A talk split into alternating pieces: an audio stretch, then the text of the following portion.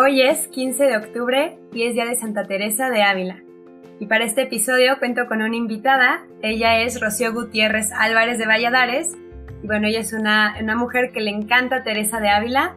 A mí en lo personal yo no sé mucho de Teresa de Ávila, pero siento que su personalidad puede ser parecida. De hecho salió en una obra como ella. Y yo la siento así, ¿no? Como carácter fuerte, sin pelos en la lengua y bueno, también es española. Y ella nos va a platicar de Teresa, que es una apasionada de ella. Bienvenida, Rocío. Hola, muy, muy buenas, no sé, tardes o días, o muy buenas.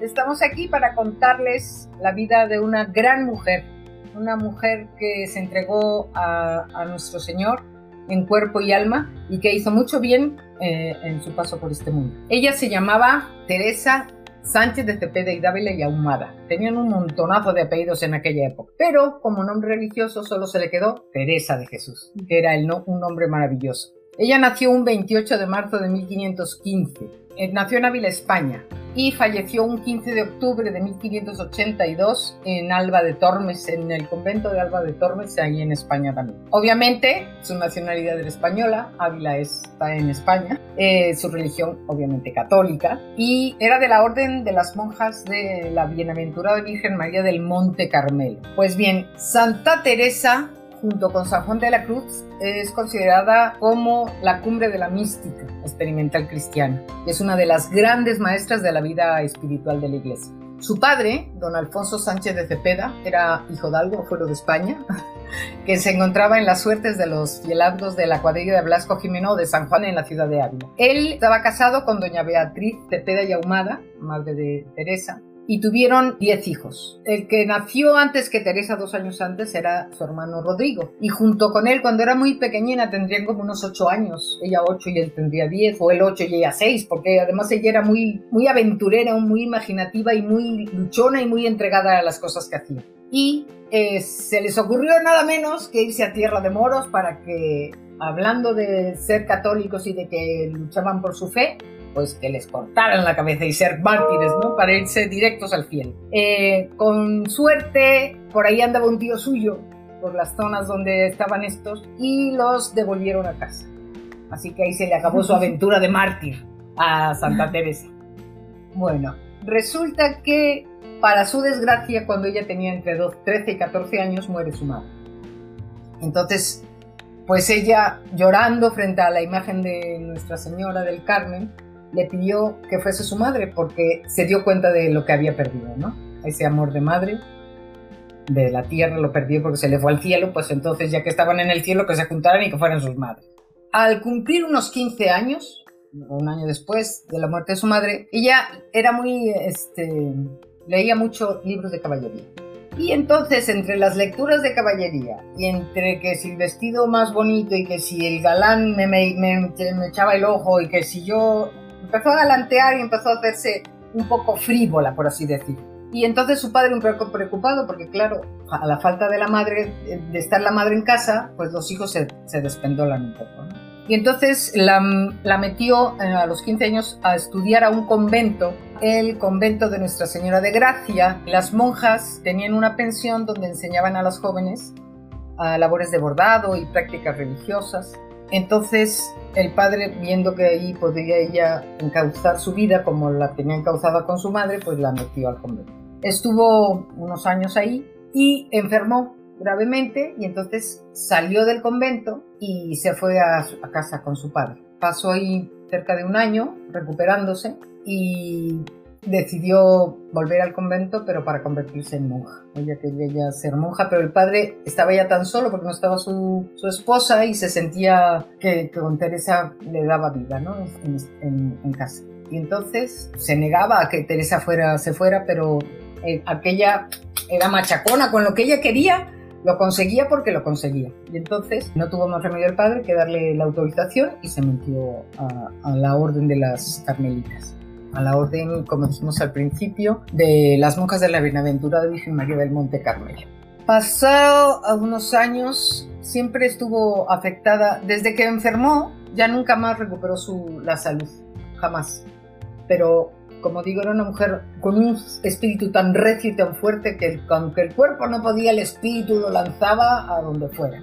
Empezó a darse cuenta, cuando ya entró como novicia y luego ya se hizo religiosa, que la vida religiosa había, se estaba haciendo muy frugal, o sea que estaba muy laxo todo. No había verdadera entrega a ese, ese, a ese Jesucristo por el que, con el que se comprometían de por vida. Y entonces ella decidió que iba a fundar a las Carmelitas Descalzas. Claro, y en ese convento eran como 140 monjas y de hecho bueno, yo escuché en un video, ella decía que era un horror vivir en una casa con tantas mujeres. Sí, sí, sí. entonces, somos, si somos malas, somos malísimas. Y si somos buenos, somos buenísimas. Claro. y, y sí, y pues ella dijo, pues un convento con menos mujeres. Y, pues, bueno. Sí, que tuvieran una vida más recogida, más entregada a la oración, pero nunca dejaba solo, no solamente era orar por orar, sino también había acción. Ellas hacían muchas cosas eh, que no, no, eran como solamente de vida contemplativa, ¿no? Eh, por ejemplo, ella había una frase que decía que cuando perdí, perdí y cuando penitencia, penitencia. Es decir, cuando tenían que estar bordando, aunque fuera en silencio, pero juntas, o cuando tenían que estar relajadas y contándose chistes, porque también se contaban chistes o, se o charlaban entre ellas y, y, se reían y gozaban de la vida en ese sentido, en ese momento. También en el momento de la oración tenía que ser profunda. Todo tenía que ser bien hecho. Como vivirlo todo intensamente, ya sea estar con alguien, una plática o, la oración, pero intenso. Exactamente. Bueno, pues ella recibió muchos, muchos favores de nuestro Señor, como ella decía, muchas gracias, pero fue gracias a su entrega. Ella se entregó total y absolutamente a Jesucristo. Totalmente, de verdad que era una esposa devota y entregada a su Señor pero no solamente, como dijimos, como una oración contemplativa y solo ahí cuando decían que levitaba, porque se, se, concentraba tanto que decían que levitaba y que y le daban desmayos, pero todo eso habría que verlo también, ella tenía una salud muy precaria. Entonces, cuando todo su esfuerzo de espíritu fuerte, recio, pues el cuerpo tronaba como mariposa, ¿no? El primer convento que funda es el convento de San José en Ávila y es eh, gracias a un cuñado suyo que les presta una casita en las afueras de, Ávila y con cuatro o cinco monjitas, como decías tú, redujo el, tamaño de, la vida de, las mujeres juntas, pero eran eso, muy entregadas en absoluto, ¿no? Absolutamente entregadas, no en absoluto, sino absolutamente entregadas a esa vida. Ahí empezó todo, toda su, su vida de, formar esa nueva orden y ese nuevo, ese nuevo ser en la, en, la iglesia, ¿no? Y esto lo hizo en septiembre de 1560. Y entonces eh, fue es un convento reformado que debía observar las reglas originales de las carmelitas. Entonces le llamaron, eh, o sea, de la orden a la que pertenecía ella, que era la orden de Nuestra Señora del Monte Carmelo, y les llamó carmelitas descalzas. Bueno, todo esto, para esto, para poder ella empezar a fundar su nueva orden, tuvo que pasar por muchas vicisitudes. Eh, este mundo, o en esa época el mundo era mucho de los varones, como, como, solía suceder en el sentido de los que eran los, los, que sacaban la cara para todas las cosas, ¿no? Y el hecho de que esta mujer tan fuerte y tan poderosa en el sentido del, del hacer de las cosas, les como que les se ponían como que no querían creer que ella ah, una mujer por Dios como una mujer pues sí esa mujer llena de la gracia de Dios y llena de esa fuerza espiritual que le daba la oración dijo aquí me pidió y aquí voy y Claro que sí, por supuesto que voy a ello. Entonces, después de, ese primer convento, fue haciendo un recorrido por España, fundando otros conventos, en Alba de Tormes, en Sevilla, ese es el que menos le gustaba, porque Sevilla era una ciudad muy, de mucha algarabía y de mucha juerga, y entonces no se prestaba tanto, ¿verdad? Fue a Pastrán, estuvo en, en Soria, en Burgos, en todos esos lugares fundó un convento. Fueron 17 en total. Y ese, convento se dedicaba a la oración y a la lectura de libros religiosos que eran recomendados, eh, por supuesto, por ella, y al trabajo, donde estaban las labores cotidianas y la costura. Es lo que las monjitas, por eso son tan bien hechas. Cuando algo está, este, los hospitales que cuidan las monjitas, los orfanatos que cuidan las monjitas, los colegios que cuidan las monjitas, son porque están entregadas, esa es su labor, ese es su trabajo, y están llenos de Jesús, entonces ya todo sale mejor cuando se les escapa a Jesús, pues ya, ya no podrían ser así las cosas. Eh, con este, eh, con este caminar que tuvo la fundación de 17 conventos, se le llegó a llamar la andariega de Dios. Ella iba con su bastón caminando, por eso hay una canción, hay, cuando estuvimos mi hermana y yo, mi hermana mayor y yo, en un colegio de teresianas de en México, hubo un concurso para que hiciéramos una canción sobre Santa Teresa. Y ella con sus amigas compuso una, una canción muy bonita y decía, Ayer oí decir, una mujer al mundo cambió, su paso sendas abrió, quienes quise saber, de niña tremenda fue, inquietud de empezar a crecer, sentir la tierra a sus pies, aceptarse como es. Aunque el polvo en los pies y el sol que más me da, si hay una eternidad. Bueno, hay otras estrofas, pero era, es decir, cómo ella, cómo fue de niña, cómo fue creciendo, cómo se enamoró de ese Jesucristo y cómo hizo lo que hizo como en esas épocas y como una mujer recia y fuerte de una salud totalmente quebrantada. Pues no sé qué más. ¿Qué opinas? ¿Qué más nos decimos? Y fue, fue una mujer que estuvo eh, juzgada, ¿no? Ah, claro que sí. Bueno, en la obra que, nombraste al principio, en la que me dieron la oportunidad de ser Santa Teresa, en realidad lo, lo, que juzgaron en la Inquisición fueron sus libros. Ella, a petición de sus confesor, de sus confesores, hizo un libro que se llama El Libro de la Vida y ahí puso todos sus escritos. Y tardó un buen, porque todo hacía mano. no había máquinas de escribir, no había computadoras. Y este, entonces, cuando fundó el, el convento de Pastrana, la princesa de Éboli, o princesa duquesa de Pastrana, ella era una mujer eh, de, la nobleza española de ese lugar que eh, quedó viuda muy joven.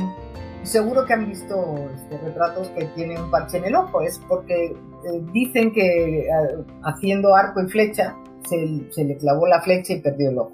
Y ella, al quedar viuda y tener mucho, mucho dinero, quiso favorecer a la santa y entonces dio el dinero para que se hiciese el convento de Pastrana. Pero ella quiso ingresar como monja, pero no quiso ser monja. O sea, quiso ser monja, pero sin serlo. Entonces Santa Teresa dijo, no estamos jugando a conventitos. Y ella se quedó, eh, doña Beatriz, la princesa de, se quedó ahí en el convento con su séquito y con todas las cosas y y lo que hacía era que las que sí eran monjitas de verdad las tenía de sus trae me ¿no? Y entonces cuando la Madre Teresa, Santa Teresa, se enteró fue para allá, habló con sus monjitas y le dijo, os venís conmigo, nos vamos al convento, a la repartición de los otros conventos que tenían, las otras fundaciones. Y, y, la princesa de Éboli se quedó muy frustrada y está muy enfadada con Teresa y entonces la acusó de que, que, su, que estaba loca y de que todo lo que escribía eran cosas del demonio. Así que sus visiones eran eh, demoníacas. Exacto, que sus visiones eran demoníacas y que, que todo lo que ella hacía no, no era de Dios. Bueno, simplemente fue, no es que fuera tan mala Beatriz, lo que pasa es que en ese momento se quedó frustrada de no hacer lo que ella, era como una niña caprichosa, claro, joven, viuda y rica, pues ya te imaginas. Y entonces eso fue lo que realmente la Inquisición este, juzgó, sus escritos. Y fue absuelta y al contrario dijeron que, tenía que seguir mostrando esa sabiduría hacia los demás para ser cada vez mejores y estar más llenos de Jesús. Y su libro más famoso es el de las moradas. Ah, exacto. ¿Qué, le podrías contar a alguien del libro de las moradas? O cómo es su, cómo ella veía el castillo. hablando de las moradas o el castillo interior, así se, se, llama. Es una obra escrita en 1577 como guía para el desarrollo espiritual a través del servicio y la oración. Como hemos comentado, era orar y servir. Es lo que hacían las carmelitas de Escala. Está inspirada en su visión del alma como un diamante en forma de castillo dividido en siete mansiones. La primera mansión, que son los dos primeros capítulos, se accede a su puerta por medio de la oración y solo las almas en estado de gracia pueden acceder ahí. Ah, por lo que primero deben liberarse de sus pecados. El demonio siempre acecha en el exterior del castillo con sus instrumentos, los pecados representados por fieras y bestias. Eh, las moradas segundas, Teresa las considera las, menos, eh, las de menos, peligro, menos peligrosas que las anteriores, pero de más trabajo, porque las almas, aunque pueden caer en pecado, están más cerca del Señor y pueden oír mejor su llamada. Es como si fuera subiendo peldaños hacia Jesús, ¿no? Hacia. Las moradas terceras, están escritas en los capítulos, aquí las almas van ganando confianza y si no retroceden, ven que van por el buen camino, con toda humildad, confiadas en la misericordia divina, apartadas del mundo. O sea, se van apartando del mundo. En las moradas cuartas, que están escritas en tres capítulos, aquí se hace referencia a la oración de quietud para la que es necesario más que pensar mucho, amar mucho. Dios aumenta su papel en el alma, que nota una gran paz interior y felicidad en las quintas, moradas quintas, que están escritas en cuatro capítulos, describe la unión incipiente del alma con su creador. El alma rendida de amor no quiere tener voluntad propia, sino la voluntad de Dios.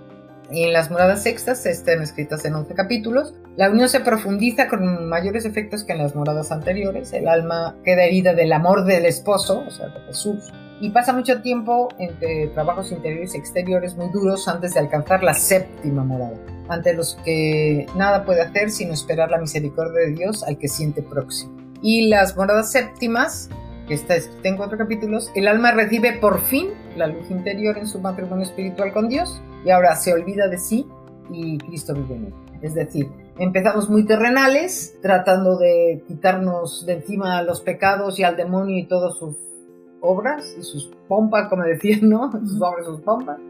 Eh, y vamos creciendo a través de la oración en ese caminar hacia ese Jesús que al final va a habitar, va, nos va a habitar y va a ser la plenitud del amor en nosotros.